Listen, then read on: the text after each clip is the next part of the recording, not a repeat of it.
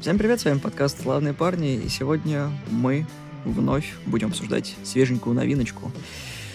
Сегодня у нас в выпуске будет обзор или даже разбор и беседа по поводу последнего на данный момент фильма Мартина Скорсезе «Убийцы цветочной луны». И сегодня я буду не один, сегодня со мной будет Даша Фирсова. Даша, привет. Приветствую, приветствую. Сразу скажу на всякий случай, что если меня здесь знают как переводчика, я не переводила этот фильм, я просто напросилась его обсудить. И не забудьте вступить на телеграм-канал Даши, и ссылочку оставлю в описании. Сериал «Киллер» — это хорошо, но сериал «Транслейтер» еще лучше. Фильм э, достаточно не однозначный, скажем так, как для американского зрителя, так и для обычного, потому что там Скорсезе, во-первых, взял за основу книгу, он это делает не так часто, ну, во всяком случае, я точно помню, что последнее, что у него с книгой было связано, это... «Остров проклятых», не помню, как э, на английском, да, но я его не смотрел. Да, «Остров проклятых». И многие его ругали о том, что он отошел от книги и, короче, сделал опять что-то свое. Здесь примерно та же самая история. Сегодня немножечко коснемся книги, которую Даша хотя бы читала, потому что я ее пробежал глазами и такой, это слишком сложно для меня. Мне не до этого. Ну, слушала. Ознакомилась больше, чем я, потому что я такой по диагонали почитал, такой, о, нет, тут много букв, не до этого, лучше фильм посмотрю. Так делать, конечно, нельзя, но фильм просто большой, объемный, за что его, кстати, многие ругают, хотя он чуть-чуть короче, чем «Ирландец». От Скорсезе, и люди такие, типа, ну, клевый мини-сериал сняли. Это один просто фильм. Начнем с самого начала? Ну, наверное, да. Смотря что считать началом это сюжет. И, наверное, надо заранее еще говориться, что здесь будут спойлеры. Сюжет у нас развивается в времена после Первой мировой войны. Главный герой у нас Эрнест Берхард в исполнении Ди Каприо. Он служил во Франции, был он там поваром, и едет он, собственно, после всех событий в Оклахому к своему дяде Уильяму Хейлу, у которого есть такое прозвище «Король». Хейл он исполняет как раз-таки всеми нами любимый Роберт Де Ниро. И в Оклахоме там сейчас процветает огромные добычи нефти, потому что местное племя Сейджей нашло там зарождение, значит, место рождения нефти, и они там сейчас буквально купаются в деньгах, потому что с правительством было заключено соглашение, по которому им доступны роялти за продажу нефти, поэтому индейцы тут же стали максимально богатыми, никто этого особо не ожидал. И у Уильяма такой план рождается в голове о том, чтобы сосватать Эрнеста к индианке Молли Кайл, которая уже, кстати, была замужем, но это потом узнается. Чтобы таким образом прибрать э, к рукам деньги семьи, ну и попутно там поубивать несколько членов семьи, чтобы вообще все средства были уже в их распоряжении. Мы это смотрим три с половиной часа. Заранее скажу, фильм достоин внимания. Ну, на самом деле, если начинать сначала, нужно говорить о самой истории, что поразительно, что э, я вот была боль, худшего мнения о отношении белых американцев к индейцам. Потому что я сначала смотрела и не понимала, как это происходит, потому что я, честно говоря, думала, что если бы ну, в резервации нашли нефть, то индейцам бы сказали, э, ну, 50 лет назад вас выселили сюда, а теперь звездуйте отсюда еще куда-нибудь. Мы решили, что для вас это слишком хорошее место. А им в итоге выдавали эти деньги, да, там проходимцы какие-то их убивали, это плохо расследовали, да, там эта странная система опекунства над деньгами, да, с них э, за все товары драли в три дорого, но все равно их там оставили и им выдавали эти деньги, то есть у меня были заниженные ожидания относительно отношения белых властей к индейцам. Я думала, им просто пинок под зад пропишут, а нет, вот, пожалуйста, дорогие, купайтесь в деньгах. Меня это искренне удивило. Это несколько смягчило впечатление от ужаса самой истории, хотя она, ну, несомненно, ужасная. Ну, во-первых, в американском кинематографе мало кто вообще эту тему касается. Тема индейцев и то, как американцы с ними обходились. Последним, кого я помню, был Джармуш э, с его мертвецом, там еще Джонни Депп снимался. И там тоже были, помимо того, что английский язык задействован, но еще и оригинальный язык тех индейцев. Здесь у нас тоже есть язык осейджев, на котором они разговаривают, и английский. Правда, я смотрел на, скажем так, испанском, потому что его официально у нас нельзя посмотреть. Но я был очень расстроен, потому что у меня просто уши страдали из-за того, что в артикуляции вот это вот yes и там си, сеньор. Ну, я, поскольку нахожусь в Ташкенте, то я просто официально посмотрела его в кино. Как тебе новый голос Ди Каприо? Ну, непривычно, непривычно, да, что не Бурунов, конечно, но вроде под эту роль все правильно, и насколько я смотрела трейлеры и какие-то отрывки потом на Ютубе в оригинале, вроде все попал в то, как Ди Каприо там говорит. Вот, то есть в целом нету какого-то особенного контраста. Я хотела рассказать, что мне не очень понравился этот фильм. Сейчас мы до этого дойдем. Ты не одинока в своих, скажем так, мыслях о том, что фильм не понравился. Многие ругают его за то, что он слишком длинный, но я считаю то, что слишком много фильм на себя взял. То есть там были изначально завышенные ожидания, потому что дистрибьютором должно выступить было Paramount, но аппетиты Скорсезе и Ди Каприо все испортили, потому что изначально Ди Каприо у нас брался на роль агента ФБР. Да, да, читала. Который есть в фильме, но потом его переписали как племянника. Э, все опять перекроили. Когда впутали туда Сейджев, это было личное требование Скорсезе, они тоже под себя это все переняли. Бюджет вырос до 200 миллионов. Paramount поняли, что, учитывая, что предыдущий фильм Скорсезе с его бюджетом тоже не маленьким собрал всего 8 миллионов. Там же ограниченный прокат был. Нельзя считать сбора от Ирванца. Там экранов почти не было. Это было только для номинации. Его пустили в нескольких кинотеатрах, чтобы Оскар дали. Да, ну как бы то ни было, большую часть бюджета все-таки выдавал Paramount. Да, у фильма были дотации от штата, им выделили целых 80 миллионов, которые, скорее всего, уйдут опять в налоги. Но не стоит забывать о том, что здесь у нас обратная ситуация. Фильм вышел сначала в кинотеатрах, а потом он вы, должен был выйти на стриминговой платформе Apple, потому что Скорсес договорился с ними, чтобы они тоже помогали с дистрибуцией. Uh, на Apple TV Plus он все еще не вышел, и это прям очень сильно ударило по фильму, потому что дата релиза, помимо того, что была выбрана не очень удачно, Тейлор Свифт вообще все сливки собрала, этот uh, культ Тейлор, там они, в общем, короче, такие странные вещи творят, и хороводы водят в кинотеатрах, и, короче, ну, там а, а, отдельный разговор про все это. Сборы обвалились, фильм ругают, Скорсезе уже новую картину планирует. И скажу честно, когда мы смотрели «Ирландца» перед выпуском, мне «Ирландец» пошел больше вот в кайф смотреть, чем убийц, потому что где-то на середине фильма я такой, сука, сколько еще осталось? Я не могу сидеть, серьезно. Я люблю длинные фильмы, люблю широкие мазки режиссеров, тем более Скорсезе, но тут прямо вот вообще как-то он слишком экспериментирует, вот вообще. Я могу сказать что, что у меня нет претензий к тому, что фильм длится три с половиной часа. И мне даже не было слишком скучно. И я не могу, конечно, сказать, что это плохой фильм. Это неплохой фильм, он видно авторский, авторский почерк очень сильный это не тот фильм, в котором все сделано мейнстримно по учебнику, и ты знаешь, что будет через 10 минут эмоционально. Это интереснее смотреть, чем какой-то рядовой блокбастер и так далее. Я рада, что я на него сходила. А, но а, все равно, кому многое дано, с того многое спросится. И есть очень много вопросов, потому что ты уже не экономишь хронометраж. Ты взял три с половиной часа, и у тебя не прописано очень много того, что ты мог бы там прописать. То есть э, очень много проблем. Например, нет вообще, вообще не прописаны герои, собственно, ни Ди Каприо, ни Де Ниро.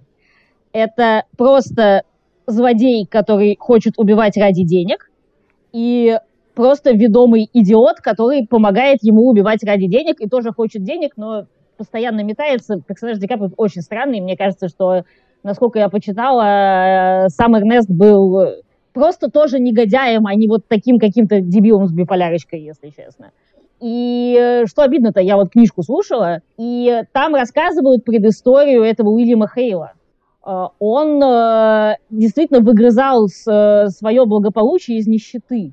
Он там ночевал со своими стадами, как-то там вообще еле-еле там, блядь, покупал одну больную корову, продавал здоровую, потом покупал две коровы. В общем, если бы это хоть немножко показали, из э, Уильяма Хейла можно было бы сделать второго Дэниела Плейнвью. Я просто недавно посмотрела «Нефть», и у меня очень сильный контраст, потому что это э, ну, фильмы про одну эпоху, одну местность, похожую тематику, ну, не одну совсем местность, ну, короче, США, нефть, начало 20 века, да, и прям вот очень видно, что, что Пол Томас Андерсон смог, а Скорсезе не смог совсем. И в итоге нам показывают этого Уильяма Хейла, и он просто уже богатый, непонятно, что с ним было раньше, и он просто хочет еще больше денег и готов за это убивать. И никакого второго дна, никакой другой мотивации. И по Эрнесту тоже непонятно. Ты к нему немножко начинаешь что-то чувствовать, когда он вначале рассказывает о войне,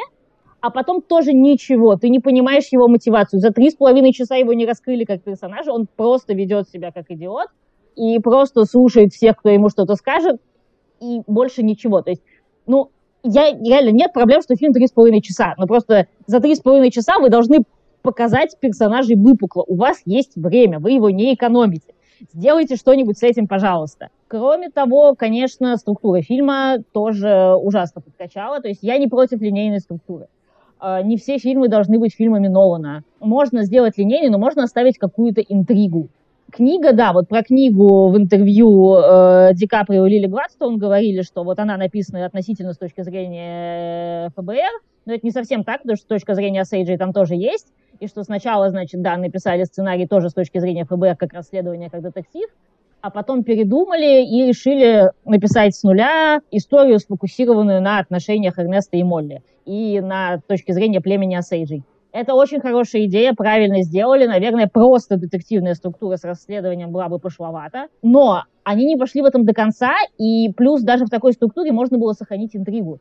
Было бы гораздо интереснее, если бы нам бы полностью сконцентрировались на точке зрения Молли, она и так душа фильма, и Лили Гладстон лучше всех играет и так далее, и чтобы мы вместе с ней сперва не верили, потом все-таки были вынуждены верить, что ее муж замешан в этих убийствах убийствах ее родственников. Мы, ну, допустим, вначале видели, что да, Эрнесту выгодно на ней жениться, и что да, Уильям Хейл какой-то мутный, но потом бы хоть как-то гадали, типа, все-таки Эрнест замешан в этих убийствах, не замешан, делает ли все один дядя или нет. И вот в этом неверии мы бы жили и как-то разделяли отчаяние Молли. А в итоге просто совсем линейно. Злодеи говорят, мы сейчас пойдем убивать вот этих, и идут убивают. Потом еще раз говорят, мы сейчас пойдем убивать вот этих, и идут убивают. И так три с половиной часа. И это все не ради чего, кроме как морали. Смотрите, вот белые плохие, они просто убивают ради денег, а жертвы, смотрите, они вот максимально, значит, невинные и так далее. И, и просто и никакой интриги. Сказали убил, пошел убил. Ну, типа, ну, ну кто так делает? Ну, вот, я этого не понимаю. И еще и внутренняя мотивация злодеев – никак не раскрыто. Они просто злодеи. Просто, я не знаю, как террорист в каком-нибудь там, я не знаю, боевике с Джейсоном Стейтхемом, и то у них бывает предыстория. Тут еще самое обидное, то, что когда появляются ФБРовцы уже во второй, третьей фильма, они очень быстро все раскрывают. Я такой, типа, чуваки, нам тут два часа втирали, что тут прям махинации на махинациях, везде там все чики-чики, всех, кто не присылали, короче, от них избавлять. А тут такой, опа, они все так всех спросили, значит, концы с концами нашли, все посвязали. Все, что пытались там э, замять главные злодеи, у них не получилось. Потом суд. И в концовке такой Ди Каприо со своей... Я, как я ненавижу его лицо, вот, когда он эти вот уголки рта вниз опускает, и такой... «Хм, хм». Это капец. То есть это... Если бы я видела только этот фильм с Ди Каприо, я бы решила, что Ди Каприо очень плохой актер. Если его на что-нибудь номинируют, я не знаю, я, я буду головой об стену биться. Это невыносимая игра, она абсолютно на одной ноте. Он просто корчит эту морду, морду рыбы капли. Это выглядит как экранизация мема, где он в Панамке в плохой погоде. Трех с половиной часовая экранизация, блин, этого мема. Uh-huh. Это, это, это просто немыслимо, это очень плохо. Причем э, до конца непонятно, все-таки из него делают умственного отсталого или нет, потому что оригинальный Эрнест вроде не был умственно отсталым. Да, он просто хреново читал. Это очень странно. Ты вообще не понимаешь его мотивации, потому что все, что он делает, в итоге ему-то невыгодно. То есть он э, вроде любит жену, но вроде убивает ее сестер. И вроде не хочет убивать жену, но на самом деле ее травят, потому что его легко обманывают. И он на голубом глазу подписывает то, что все будет наследовать его дядя, как будто не понимая, что его тоже убьют. Ну, то есть его не убивают в итоге, но явно хотели. Еще он в конце говорит, что вроде он заключил сделку со следствием, но его все равно сажают на пожизненное. И вот это все туда-сюда так нелепо, и он только вот с этой своей мордой, значит, скрюченной ходит везде и говорит какую-то херню, и все это настолько наиграно, настолько плохо. То есть, ну, остальные фильмы играют хорошо, но, но, но с Ди Каприо я не понимаю, как его забрифовали на роль. Кроме того, очень странно, что вот его с этой скорченной мордой, вытянутой челюстью и каким-то проборчиком косым кривым, его сделали страшнее, чем есть Ди Каприо на самом деле.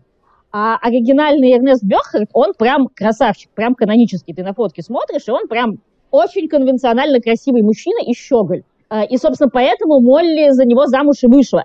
А тут в фильме она тоже говорит, ну он такой красавчик, такие голубые глаза, а нет, наоборот, Ди Каприо максимально устрашнили. И ты не понимаешь, что происходит. А при этом Молли, наоборот, сделали гораздо красивее. А, Лили Гладстон безумно красивая женщина, и она прям сочится благородством, ее с огромным любовью снимают. И ты просто не понимаешь, зачем этой потрясающей женщине этот деревенский уровень.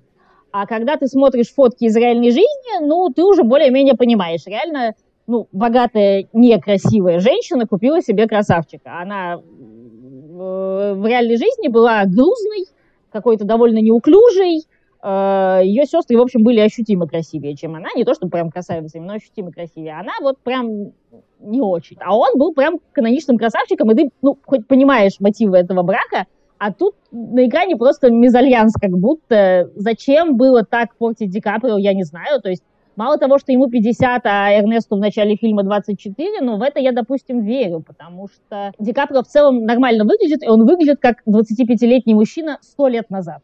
Как 25-летний сейчас нет, а вот как 100 лет назад в целом вполне. Ну, там еще можно сделать скидочку, что он был на войне, там немножко старит, вот это вот все. Ну, в общем, вписывается он визуально, даже там с помощью гримеров с этим все нормально. На реальных фотках э, Эрнест должен быть гораздо красивее. И если бы Ди Каприо просто не портили, все бы было хорошо, но его зачем-то испортили прям намеренно. И я не понимаю, что, что, что произошло вот, вот этот момент. Это еще не самое обидное. Самое обидное, что, что Де Ниро в фильме, в принципе, нет как героя, потому да, что он появляется... Да, да. Такой, так, нужно, короче, их мочкануть. И уезжает. И такой, чего? Они с ним разговаривают буквально, не знаю, минут 30 из всего фильма, и то это максимум. И это в совместных сценах. Никогда они там что-то планируют из убийств. То есть, ну, как бы, э, вроде как Хейла должны делать как вот такого заправского, ну, мафиози, который там планирует, у них там какие-то связи есть, он там ему все денег должны, вот он там сходи к этому, что он там мне денег должен, скажи, он там сделает все, что хочет, там всех э, белых он держит в страхе, а тут просто такой просто дед, который ездит с своим шофером, индейцем э, или кем-то еще, и такой, слышь, ты там это, не убил, давай это, реабилитируйся. Ладно, то есть, ну ты же знаешь, что если ты не реабилитируешься, я тебя сам реабилитирую. Я такой, чего? Ну, ладно, это, может, было бы интересно минут 15 назад, с начала фильма. Тут как бы уже прошла половина, и Эрнест как бы уже, ну, уважаемый член э, вот этой вот комму коммуны, где они живут, и его знают, к нему нормально относятся, и он нормально ко всем индейцам относится. То есть, да, он там книжку почитал, как, э, чтобы понимать все, э, с чем ему придется там сталкиваться, потому что среди индейцев тоже был расизм, он там вполне себе процветал, то, что белые у них воруют, они это знали, они между собой это обсуждали. И вот этот акцент, который идет от индейцев, они просто вот перебивают вообще любую игру. То есть, кроме того, что все обижены и, в общем, там налево и направо всех убивают, в фильме больше ничего не раскрывается. То есть, по сути своей, когда э, приходят даже ФБРовцы, они такие, ну да, тут много убийств, да, вы убивали, да, я убивал. Ну, ну вы же убивали, потому что спросили, да, потому что меня просили. И, и все. Да, там еще там мимолета показывают э, бедных Асейджа, которые уже приходят в, к президенту и говорят, пожалуйста, сделайте хоть что-нибудь, к нам никто не приезжает. Но тут один просто вопрос возникает. Вы пробовали это делать в обход всех, никому ничего не говоря, потому что в первом случае, когда они наняли детективов и там пинкертонов, их там, ну, кого-то убили, кого-то заставили уехать обратно, но почему они это не повторяли в фильме? То есть, когда просто э, логическая цепочка сыпется, это когда они поехали в Вашингтон всем табуном, простите, и все, и все, и, и, и главные злодеи такие, ну, наверное, они на экскурсию поехали. Я такой, ну да, ну да, угу, кайфануть в Вашингтоне, в столицу поехали из деревни. Угу. Вообще, ни, ни, ничего такого прям э, в голову никому не закралось, причем чуваки реально миллионами ворочали. У них вообще все было куплено, полиция, медики, вот все, кого можно было как-то поймать на уликах, все были в кармане у Хейла, а тут так ну ладно, ну подумаешь, они там на поезде съездят в столицу, там, ну, у них мирная миссия, так поговорить просто с президентом. Тут такой хоп, ФБР, все эти такие, ай-яй-яй-яй, а кто, кто это сделал? Откуда они? Это больно просто было. Ну да, расследование показано максимально скомканно, и главное, что поскольку ну, нам уже все раскрыли, мы все сначала знаем, кто кого убивает, потому что там все максимально просто разжевывают и в рот вкладывают. вместо того, чтобы раскрывать персонажей. Расследовали, реально, там, там нечего делать прекрасному Джесси Племонсу. Он просто приходит, так несколько раз мелькает, а ну вот-вот-вот все сделано. И про Де Ниро, да, то есть мало того, что я уже сказала, что нам не показали ни предысторию, ни мотивацию, ничего, а, еще, к сожалению, все-таки этого персонажа не должен был играть Де Ниро, потому что он слишком стар. Это совершенно комический эффект получается, потому что в конце есть этот эпилог в стиле радиоспектакля, где сам Скорсезе выходит и говорит о дальнейшей судьбе героев, и он прямо говорит, что Уильям Хейл э, прожил еще что-то типа лет 25. И ты только что смотрел на 80-летнего Де Ниро и такой, как? Что? Где он еще прожил? Он уже как бы вот дед. Оригинальному Уильяму Хейлу было что-то типа лет 45 во время этих событий. И, короче, соответственно, во-первых, ты, значит, не понимаешь, как он еще столько прожил, если ты только что три часа наблюдал деда. А во-вторых, э, собственно, все три часа ты такой думаешь, это уже очень богатый дед, ему бы уже о душе подумать. Более того, у него нам не показали, он все говорит, деньги должны остаться в семье, остаться в семье, а ты не видишь семьи, ради которой он эти бабки загребает. То есть у него там есть вроде какая-то дочь, но она мелькает пару раз, ты не видишь какой-то их связи, ты не видишь, что он мечтает ей передать совсем э, какие-то богатства. И в итоге ты не понимаешь, зачем, ты не успеешь воспользоваться этими деньгами, ты свои-то от пастбищ не успеешь потратить, ты дед. И, а, а если персонажу там лет, лет 40, то все встает на свои места, он еще сам хочет потратить эти деньги, уже все нормально. И в итоге у меня сложилось ощущение, что Скорсезе уже превратился как бы во Владимира Бортко, который берет старых друзей на роль просто, значит, потому что может. Вот как в «Мастере и Маргарите» там были Басилашвили и Лавров, и нельзя сказать, что они плохо играли. Но просто Воланд не выглядел как 70-летний, а Пилат не должен был быть 80-летним. И это выглядит все равно странно. Вот, то есть 50-летний Ди Каприо, как я уже говорила, еще нормально, а вот Де Ниро просто всю мотивацию героя рушит своим э, старым лицом. Это как бы он старательно не играл, хотя ему, опять же, из-за отсутствия предыстории, ему просто не дали материала для игры. Ну, в общем, как так, это очень странно. Ну, на самом деле, если откинуть вот эти все возрастные цензы, э, Беркму было... Ну, короче, у них разница с дядей было всего 18 лет, и на фоне Де Ниро и Ди Каприо в принципе похоже. Но, опять же, это скидка из уже текущего. Ну, то есть можно, в принципе, было понять, что вот так и есть. Но, да, я с тобой согласен. И насчет этого радиоспектакля мне очень понравился э, очень короткий, но емкий вариант э, Джека Уайта из White Stripes. Я не знаю этого актера. Это не актер. Джек Уайт это гитарист и вокалист группы White Stripes. А, я этого не знаю. Да, вот он был э, одним из радиоведущих, то есть когда он читал. Это прикольно. Фильм почему-то забывает, чем он является, потому что это вся мешанина жанров. То, что там и триллер, и вестерн, и, короче, в конце вообще ариастер. Я такой, это тут зачем? Хоровод — это просто э, дань состоянию. Я такой, ну, понятно, что э, Скорсезе говорил, что ему Астер нравится, и то, что он снимает хорошо. Я такой, чувак, ну, не, не так это надо делать, не так. В общем, не знаю, у меня довольно спорно и противоречиво все это. Может, потому что я это все смотрел на работе и как бы отвлекался, не был сильно погружен в картину. И, ну да, 206 минут это не особо много, и смотрится он нормально, но периодически меня очень бесили сцены, которые не приводят никуда. То есть нам... Мы ее убили, мы его убили, ну зачем вы нам это показываете? Ну оставьте хотя бы это в конец для рваного монтажа. Честное слово, мне не хватало здесь Спилберга, который потом в конце кусочками все это показывал. Не знаю, там даже щемалановские ходы были нормальными.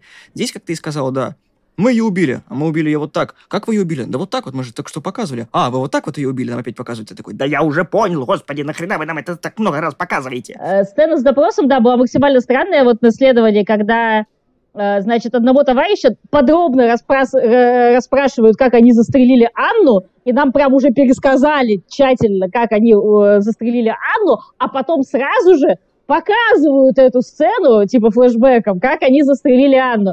Ну, типа, либо одно, либо другое, зачем вы оставили обе эти сцены? Потратьте хронометраж на то, чтобы раскрыть персонажа, а не то, чтобы сначала рассказать, а потом именно ровно рассказанное показать. Как, как это монтировали, как это собирали? У меня очень много вопросов к этому. Ну, у меня есть такое подозрение, что фильма гораздо больше было снято, чем могло быть. Но вот это все собиралось, наверное, все-таки с э, какой-то, не знаю, каким-то одобрением перед осейджами, чтобы это все было, потому что идейцев там реально много. И да, история, на самом деле, трагическая. Они до сих пор э, так и не урегулировали вот это право нефти, потому что им даже не доплачивали тогда, то есть когда их там даже убивали, резали, потом все такое как ушло, когда там часть у них уехала, как это тоже в фильме показало, то, что невозможно было терпеть, ну, когда каждую неделю взрывается дом или кто-то находится мертвым, то есть как бы я вообще не понимаю, как можно было жить в городе, где куча работников э, наемных, то есть белые там готовы работать за копейки, чтобы им платили, но за, по завышенному прайсу, да, как мы выше сказали и спокойно ходить по улицам, просто невзирая то, что тебя прирезать могут. Я такой, чё, где логика вообще вот здесь? Потому что, ну, не знаю, в моем представлении, когда в городе происходит убийство, там все сидят там по своим домам, уходят максимум через улицу, чтобы было видно. Тут все такие, ну, нас мачкают просто налево-направо, ну, надо пойти шляпку новую купить. Я такой, чего? Это вообще нормально? Насколько я читала, им вот лет 10 назад эту тему подняли, и племени выплатили что-то типа 380 миллионов. Как-то вроде сейчас это уже урегулировали. Я была худшего мнения, я по-прежнему в шоке, что их просто сразу с этих земель не выселили сто лет назад. Вот я думала, что тогда нравы были такие. Ну, а Сейджи на самом деле в... были такие, знаешь, они были боевые и всем раздавали налево и направо, потому что они ни с кем особо не дружили. Там и Чироки тоже подвергались попыткам на Сейджи наступить. Вообще, Сейджи — это же французское название, для тех, кто не знает, потому что в своем сленге они по-другому племя называется. Я не запомнил, потому что читал невнимательно. Так что можно меня за это ругать. Но да, первые, кто узнал об этом племени, были французы, они назвали, собственно, сейджами. И самое, что обидное, самое, что, сука, обидное, в фильме ровно три минуты рассказывают, почему он так называется. И это абсолютно никак не совпадает с тем, что это есть на самом деле. То есть в фильме, да, там в самом начале рассказывается то, что э, вот эта цветочная луна — это когда больших цвето... большие цветочки пожирают маленькие. И я такой, окей, это понятно. То есть пришли, как бы, ну, метафора, на земли коренных американцев, которым отдали как резервацию, пришли маленькие цветочки белых и начали их там пожирать это хорошо. В фильме тоже есть много метафор от индейцев, но это не работает в фильме, ты об этом забываешь. Там единственное, что от индейцев вот метафорического осталось, это сова, которая там два раза появляется как символ смерти, и закадровый голос Ди Каприо, который ты в книжке прочитал. Все, кайф. Спасибо, ребят, мне стало все понятно. Еще смерть матери этих сестер, где она видит там какие-то духи предков, типа пробуждается в ином мире. Такая довольно сюрреалистичная сцена. Она там видит каких-то людей в красном, и, и она их уводит причем странно, по-моему, она видит каких-то людей в синтетических тканях, если честно. Это выглядит как-то как самодеятельность. Вот меня это смутило несколько. А Сейджи хотели, чтобы это было как, как тогда. Вот, еще отдельно хочу сказать, что меня всю дорогу смущала тема с диабетом, потому что волю судеб я немножко разбираюсь в диабете. А, я там 7 лет прожила с диабетиком, и у меня лучшая подруга диабетолог. И я весь фильм сидела и смотрела, так, что происходит? Ей, значит, этой Молли, э, там, 20 небольшим лет, у нее какой-то диабет. А на дворе, значит, еще 17-й год. Инсулин еще не изобрели. Она жива. Значит, видимо, у нее диабет второго типа. Но диабет второго типа в таком раннем возрасте, еще и без ожирения, это очень странно. А потом в 22 году изобретают инсулин. И ей начинают его колоть зачем-то каждый день. При этом при диабете второго типа без какого-то сильного ожирения э, и, соответственно, побочек инсулин особенно не нужен. А ей его колят. А если бы у нее был диабет первого типа, который как раз манифестирует в юности и без ожирения, то э, она бы не дожила до изобретения инсулина, и тем более не, не родила бы еще двоих детей. Она бы умерла довольно быстро при любой диете.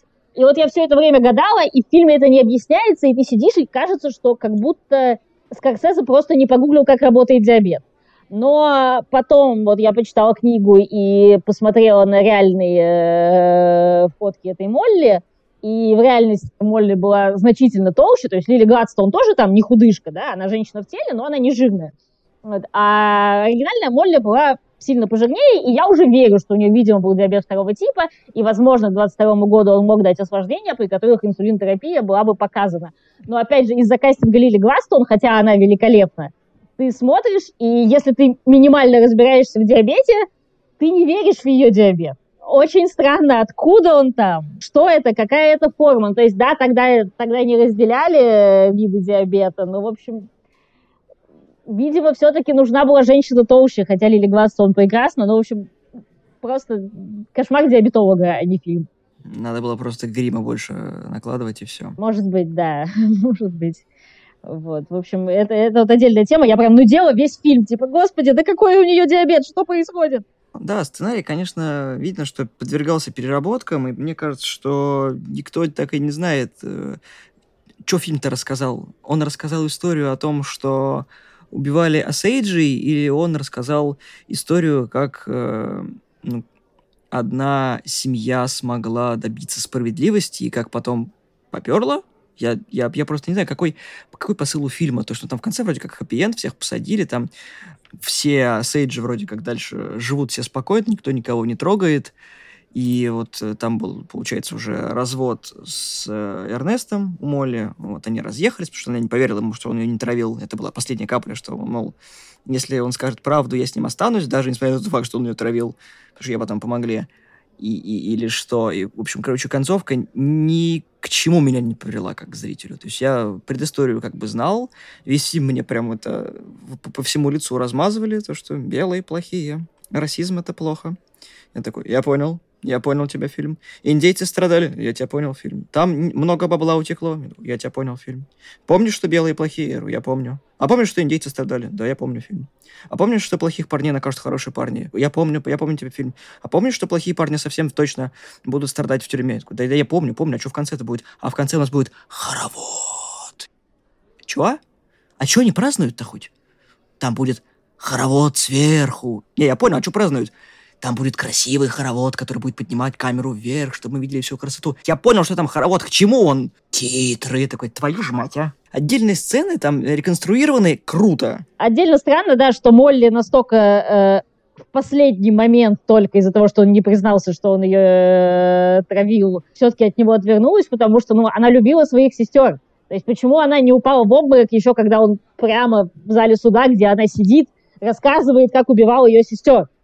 Что, почему она вообще еще приходила? То есть ну, можно как-то это, если бы это менее рвано, за три с половиной часа, блин, как-то более гладко показали, э, как она приходит к этой мысли, как она мучается, как она сомневается, может быть, это еще можно было как-то, что она, типа, не верила до конца и так далее, но то, что нам показали, как будто реально, типа, ну, ну, если ты признаешься, что ты меня тоже хотел убить, то и ладно, как бы я тебя прощу. А то, что ты, ты взорвал мою сестру, ты, ты взорвал мою сестру вместе с домом. Что, типа, почему? Она ему вообще по мордасам не надавала. Можно там что-то говорить о патриархате, о верности мужу, и она его вроде действительно любила, но показано это плохо, типа, вот эту какую-то трагедию и внутренние блоки можно было показать сильнее, а тут как-то вот вообще абы как. Это полбеды, подожди. Помни, помни, помнишь, когда Эрнест переобулся в самом конце, когда ребенок от Тиф умер, он такой, нет, я дам показания, такой, серьезно? Чувак, тебе это все, что на тебя повлияло. То есть технически, вот мы сейчас представляем ситуацию, ну, не то чтобы реального времени, а то, как там э, обстояло дело в фильме. То есть всех подельников взяли под арест ФБРовцы. Mm-hmm. Идет заседание суда, которое не подвластно Уильяму. У тебя есть шанс сдать всех буквально всех, у тебя есть там семья, деньги, шанс свалить оттуда во своясь, и тебя там никто не найдет, никто совсем, и все будет в шоколаде. Он сидит, короче, молча, но стоит его ребенку умереть, он такой, не, все, надо сдаваться, я такой, тебе же до этого сказали, что ты, если его предашь, он тебя мочканет. И он, игнорируя здравый смысл, все то, что мы говорили, весь фильм такой, нет, все, я, короче, делаю, иду на сделку с законом. Я такой, а что тебе раньше это мешало сделать до того, как у тебя кто-то умер? Вот просто объясните мне. Вот весь фильм э, Ди Каприо просто такой э, соевый, ему что не скажешь, он все сделает. Абсолютно. И тут вот на последних 15 минутах Скорсезе такой смотрит, надо дать ему яйца, хотя бы одно. Он должен поступить правильно. Я так, ну, может быть, может, в этом какой-то ключ, но, опять же, Ди Каприо не меняется никак. То есть он все так же сидит с этим своим опущенным ртом такой, ну да, ну да, ну надо, короче, да. Ну я тебя посажу, да, ну я буду ну, я потом во всем признаюсь, да, но на самом деле я не признаюсь, да, но, ну, короче, я из тюрьмы вообще-то выйду, хотя, может, и не выйду, хотя дали мне пожизненное, но тебе тоже дали пожизненное, я такой, и, и, и, и... Чё, чё ты мне... Фильм, ну ты серьезно? Ладно, не выпустили его на похороны, окей. Но они спали в камерах все равно, ну, как бы что происходит на экране? Я, я не понимаю, откровенно говоря, потому что последняя треть фильма меня насилует психологически вообще во всех фронтах, потому что все делают то, что они хотят, и это никуда не ведет, абсолютно. То есть, вот как бы начало фильма, понятно, мы задумали гадость, мы гадость весь им делаем. Да, они убивают, делают там кучу махинаций, подставляют людей. Все понятно. Вторая треть фильма начинает этот клубок распутываться. Все понятно. Третья часть такая просто Эпилог. Я такой, а, чё, я, я, я моргнул в это время? Каким образом фильм перевернулся просто абсолютно с э, триллерной стилистики, там, как все пишут. Вот, фильм закручивает гайки, так он гайки только в гробу закручивает. Серьезно, там ничего такого сверх нету. То есть мы просто видим, как людей убивают, а нам еще объясняют, как их убивают. То есть градус саспенса тут же вот, вот клапан приспускает, вот буквально, потому что по мне, ну не знаю, как если делать триллерный фильм, то должно быть недосказанность, чтобы зритель думал, а что там случилось, а как вот это, как а нам тут такой, ребята, помните, мы кого-то убили? А мы сейчас вам еще минут 15 будем рассказывать, и показывать, и напоминать, и вот это вот так. И это еще будет красиво снято в полумраке. Я так, а, ну, ну, ну, ладно, хорошо, ну, может, вы это сделаете два раза, но не все три с половиной часа, потому что концовка нам просто декларирует э, так, как будто у них кончились деньги на нормальные съемки, хватило только на этот сраный хоровод, и просто сделали радиопостановку. Я такой, ну, нет, ну, прикольно, конечно, для концовки, и, но это, что это, это, это была все радиопостановка, поэтому это так все кутыло получилось? Или это просто такой вариант закругления? Вообще, вот, как, что эта сцена несет в этом фильме? Ни хрена, откровенно. Она просто есть. Ее просто вписали в сценарий. Для того, чтобы там был Скорсезе. Окей, он клево читает. Да, сцена с радиоспектаклем, она выглядела примерно как финальная сцена с э, советом в последнем эпизоде «Игры престолов». Типа, э, ну мы не знаем, как закончить, короче, вот, все, мы вам просто расскажем в конце, что там порешали. Персонажа Ди Каприо я максимально не поняла, потому что, я не знаю, там, для контраста, например, вот с каким-нибудь персонажем Колина Фаррелла в великолепном фильме «Банши и Нишерина», э, тебе его сразу подают как вот Форест Гамп тайп. То есть он несколько умственно отсталый. А герой Ди Каприо весь фильм ведет себя как умственно отсталый. То есть делает то, что ему максимально невыгодно. Ну, то есть вот его женили на богатой жене. И, типа, все, у него уже до хера денег. И, типа, ему этот рубить сук, на котором сидишь, то, что он это делает, это совсем неправильно. И он все это делает против, как бы, своей выгоды. Вот, при том, что вроде любит жену. То есть, по-моему, в оригинале действительно Эрнест был просто более циничным негодяем, а не вот таким ведомым дурачком. А тут вот нам все время показывают дурачка, но не говорят прямо, что он дурачок, что он там, я не знаю, головой в детстве ударился. И это очень странно. И да, вот то, что в конце сделка, то, что он говорит, я пошел на сделку со следствием, а потом Скорсезе говорит, его посадили на пожизненное. Офигенная сделка, просто как бы вообще банк сорвал, чувак. Это просто как в одной из рецензий я видела, хотя э, большинство рецензий своесловные, это, это тоже и Антон Долин, и иностранные критики, типа это Скорсезе, magnum opus, да, и только там ребятки вроде Critical Drinker а говорят, ну нет, там тут затянуто, тут непонятно, тут странно. Э, я это вот в одной все-таки рецензии я видела, что герой Ди Каприо ну, настолько тупой, что под конец, когда с ним разговаривает герой Джесси Племонса, ты уже думаешь, не начнет ли он объяснять ему ситуацию на куклах, на, надетых на пальцы. И ты типа не удивился бы, если бы это произошло именно так. Все равно, короче, э, главный фильм сделал, он типа заставил меня очень сильно заинтересоваться этой историей, и он э, заставил меня вот и прочитать книгу и так далее, потому что, ну, действительно, эта история не могла выйти у меня из головы фильма. То есть, возможно, это в этом задача фильма и была. То есть, как там когда снимали одну из российских Анн Каренин, то там режиссер говорил, что типа моя цель, чтобы люди потом прочитали Анну Каренину. Вот, вот, по-моему, тут тоже цель была, чтобы прочитали люди книгу, хотя, по-моему, лучше сначала читать книгу, а потом смотреть фильм, потому что у книги интересная, более интересная и более интригующая структура. Но в целом все равно ощущение от фильма некоторые, несколько удручающее, хоть он и смог заинтересовать, потому что ощущение, что вот опять же, я сравню с нефтью, вот ощущение, что вот если бы э, Мартин Скорсезе снимал «Нефть», вот если бы представить, что Пол Томас Андерсон написал сценарий и отдал его Мартину Скорсезе, невероятная ситуация, ну, допустим, то Мартин Скорсезе решил бы, что-то все слишком как-то неоднозначно. Давайте Дэниел Плейнвью будет э, абсолютным злом, таким просто, просто, просто жадным капиталистом без второго дна. И Лай Сандой, значит, у нас будет абсолютно святым, который, значит, защищает свою общину. Вот, и все, и вот эту мораль мы будем говорить весь хронометраж. Вот выглядит это примерно так, поскольку тематика та же, как попытка сделать что-то такое. А по-настоящему многослойный, э, сложный, неоднозначный фильм, э, как будто Скорсезе сделать не может. Я понимаю, что в этой ситуации с этими убийствами однозначно кто злодеи. Но даже если однозначно кто злодеи, все равно можно показать, что у злодеев есть какие-то мысли в голове, а они не просто герои функции. Наверное, в целом это все, что я хотела сказать. Да, ну, не знаю, сколько человек э, на это посмотрит, потому что никто не любит признавать свои ошибки, которые были в прошлом, и если это заинтересовать европейцев, то хорошо. Вряд ли в Америке это такой прям резонанс будет. Все прикрываются, никто не говорит о деталях фильма, то есть все говорят о том, какую работу совершил Скорсезе. Никто особо в рецензиях не пишет, что им понравилось, кроме операторской работы, работы над звуком, что там композитор умер, э, это была последняя работа, он там со Скорсезе очень долго сотрудничал, и он тоже был из индейцев. Все пытаются рецензии разбавлять какой-то вот мутатней, чтобы просто не идти, как это сказать, чтобы они не были замечены либо в очернении, либо в обелении темы фильма.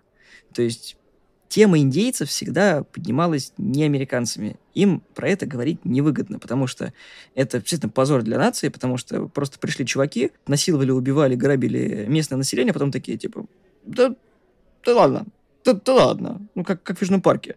Да ладно вам. Что ты сказал? Да, да ладно. Ну, да, да ладно. Все такие, да, да мы просто забудем, что вы насиловали наших женщин четыре поколения. Да ладно вам, что, да, да бывает. С кем не случается. Да, вот эту реакцию все ждут. Да, ну, так, так, не, так не играется в жизни, к сожалению.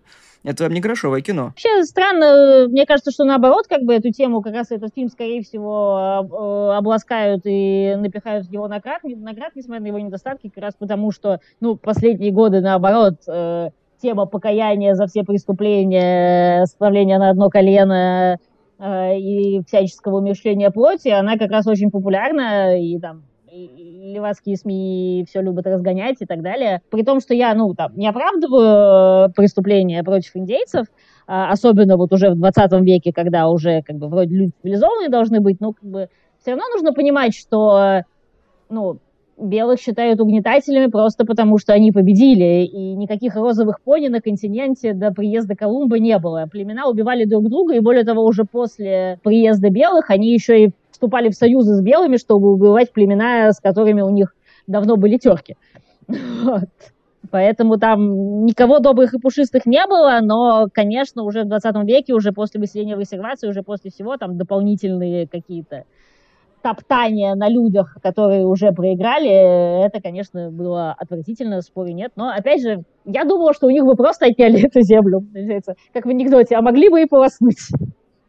Вот, а в итоге все равно Осейджи были очень богатыми несколько десятков лет. И ходили там в меховых манто, и э, белые были у них водителями сто лет назад еще там, несколько более дикие времена. Ну, на самом деле, мы то, что слегка загнули, то, что фильм такой это типичная работа Скорсезе, которая, как я люблю говорить, что Скорсезе не для всех. Тут важно понимать три составляющих фильма. Во-первых, это режиссер Мартин Скорсезе, и у Скорсезе простых картин не бывает. Если хотите легкий кинчик, это мимо сразу. У Скорсезе какая-то такая будет тема, которая будет беспокоить его, и он попытается это все перенести э, для понимания зрителя. Второе, это достаточно глубокое само по себе подоплека фильма. Это и книга, и работа со сейджами, и вскрытие, скажем так, всех этих полумеров, когда бы это все происходило в то время и что происходит сейчас. Мне кажется, захочется смотреть. Плюс еще там не слишком растиражированный актерский состав, потому что на одном Ди Каприо и на Де Ниро далеко не уедешь. Это не прям миллиардный состав, когда там э, чуть ли не весь постер будет уписан именами главных звезд, и э, где-нибудь там внизу будет написано, когда этот фильм выходит. И самое, что главное это все подытоживает, это фильм не для кинотеатра, это фильм для цифрового релиза. Много от него хотеть не обязательно. Да, я видела, что этот фильм похож на многие фильмы Скорсезе, то есть у меня строгие вайбы и Банд, Банд Нью-Йорка, и Авиатора, и Ирландца, а вот Волк Солл-стрит как раз выбивается, Волк Солл-стрит гораздо э, живее, как-то, я не знаю, молодежнее, даже я в какой-то момент забывала, что его Скорсезе снимал, он смотрится совсем иначе, а вот э, банды Ирландец, Авиатор и Убийцы, они смотрятся как, как будто в одном ряду, своей громоздкостью и так далее. Я совершенно не против сложных тем, я совершенно не против авторского кинематографа, я совершенно не против там сложного построения, но мне кажется, что Скорсезе все-таки во многом ремесленник, или стал им. Я, к своему стыду, не смотрела ранних фильмов Скорсезе, я до сих пор не смотрела ни «Таксиста», там, ни «Бешеного быка», ни так далее. Вот, у меня с «Банк Нью-Йорка» начинается э, моя эрудиция по Скорсезе. В общем, вот опять же, когда сравниваешь с тем же Полом Томасом Андерсоном, мне кажется, что Скорсезе не хватает какой-то гладкости и вот живости сценария, что он просто собирает из сцен, типа, чтобы показать правильную картину угнетения, нужно показать, как там продавец впаривает, белый продавец впаривает осейджем машину. Вот как он впаривает и прямо говорит, проколется шина, покупайте новую, типа, ха-ха, лохи. И вот ты видишь, как эту сцену просто впихнули, ты не видишь сплошного повествования какого-то, ты просто видишь, что был чек-лист, какие нужно сцены поместить в этот фильм, чтобы все правильно показать. И вот это, на мой взгляд, отличает Скорсезе от настоящих гениев. Для меня он все-таки просто очень талантливый ремесленник. Нет такого, что ты видишь, что каждая фразочка в своем месте, как у Пола Томаса Андерсона или у Мартина Макдона, например, да, меня очень сильно поразил фильм Банши и Шерина и, «Три билборда», в общем-то, туда же раньше. Ты, ты видишь, что фильм собирали из сцены, и ты видишь эти швы. Вот. Это из очень хороших местами сцен. Э, все это очень красиво. Художник-постановщик, оператор этот привет, этот Эльмас Кунмакер все монтирует. Там все, все очень здорово и красиво. Но вот, вот гладкости нет, цельности какой-то нет. Я не знаю. Э, ты прям видишь, что это можно было сделать лучше, почему-то сделали так. Возможно, что Скорсезе пытается просто наснять э, кино, которое он хочет сделать, как э, это принято в среде уже пожилых актеров, пожилых режиссеров и сценаристов, когда надо успеть сделать то, что сделать хочется. Просто мы вспоминаем «Апокалипсис сегодня» у Форда Копполы, который тоже был сделан, потому что он захотел сделать, никто не брался. Я думаю, что если бы это было в современности, тоже какой-нибудь Netflix бы выкупил права. А Скорсезе позволяет такие фильмы снимать, и он будет делать то, что он хочет. И это, наверное, это хорошо, потому что, на мой взгляд, ну, если бы, например, Спилберг снимал убить цветочной луны, получилось бы, наверное, что-то типа «Поймай меня, если сможешь». Да, мейнстримная хуйня, как, как Спилберг снимает обычно. Я... И индейцы были там где-то на втором плане. Конечно, так не надо было делать. То, что переделали с точки зрения индейцев, это хорошо, но нужно было сделать сильнее. Нужно было сохранить интригу и сделать так, чтобы ты был шокирован вместе с индейцами в конце. А не то, чтобы тебе э, внезапно после красивой сцены свадьбы, когда вроде бы Ди Каприо любит жену, тебе вдруг показывают, как Ди Каприо просто с нулем эмоций говорит какому-то, значит, там бандиту, ну, пойди, короче, взорви дом э, сестры моей жены. И ты не понимаешь, откуда это вылезло. Тебя к этому никак не подвели. Диалоги тут реально what you see is what you get. То есть такого не допускают даже в приключенческих фильмах. Даже самый легкий жанр э, за это критикуют. То есть Они тупые. должно быть хоть какое-то второе дно в диалогах.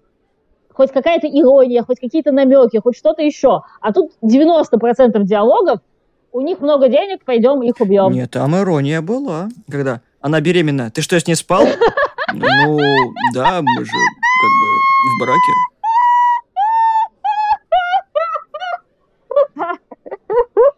Это прекрасный диалог. Они просто с такими постными лицами так говорят. Господи, я не, знаю, это школа игры Лесли Нильсона, когда ты какую-то вот такую вот смешную хрень говоришь, и у тебя просто кирпичное лицо такое. Наверное. А, это диалог уровня... Нет, ей надуло туда. Да, это диалог уровня каким-то образом Паупатин вернулся. Это вот примерно такого уровня строки. Не знаю, как это сделано. Ну, в общем, да, диалоги реально в основном очень плохие. Ну, то есть, э, все равно в них есть авторский почерк, то есть, это вот как в «Ирландце» примерно. И ими иногда можно любоваться, как-то вот в «Ирландце» было, типа, а ты пойдешь в профсоюз?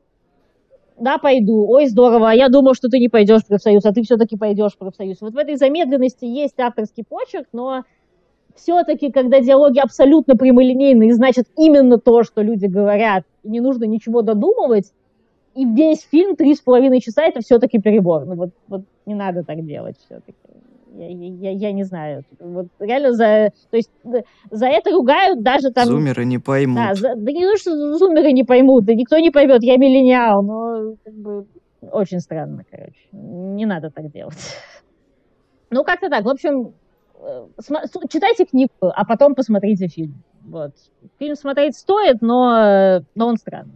А книга великолепная, и перевод у нее хороший. Всем спасибо. Кажется, мы, в общем, все рассказали. Да, спасибо, что нас послушали. Вы скажите, что вы думаете про фильм Мартина Скорсезе «Убийца цветочной луны».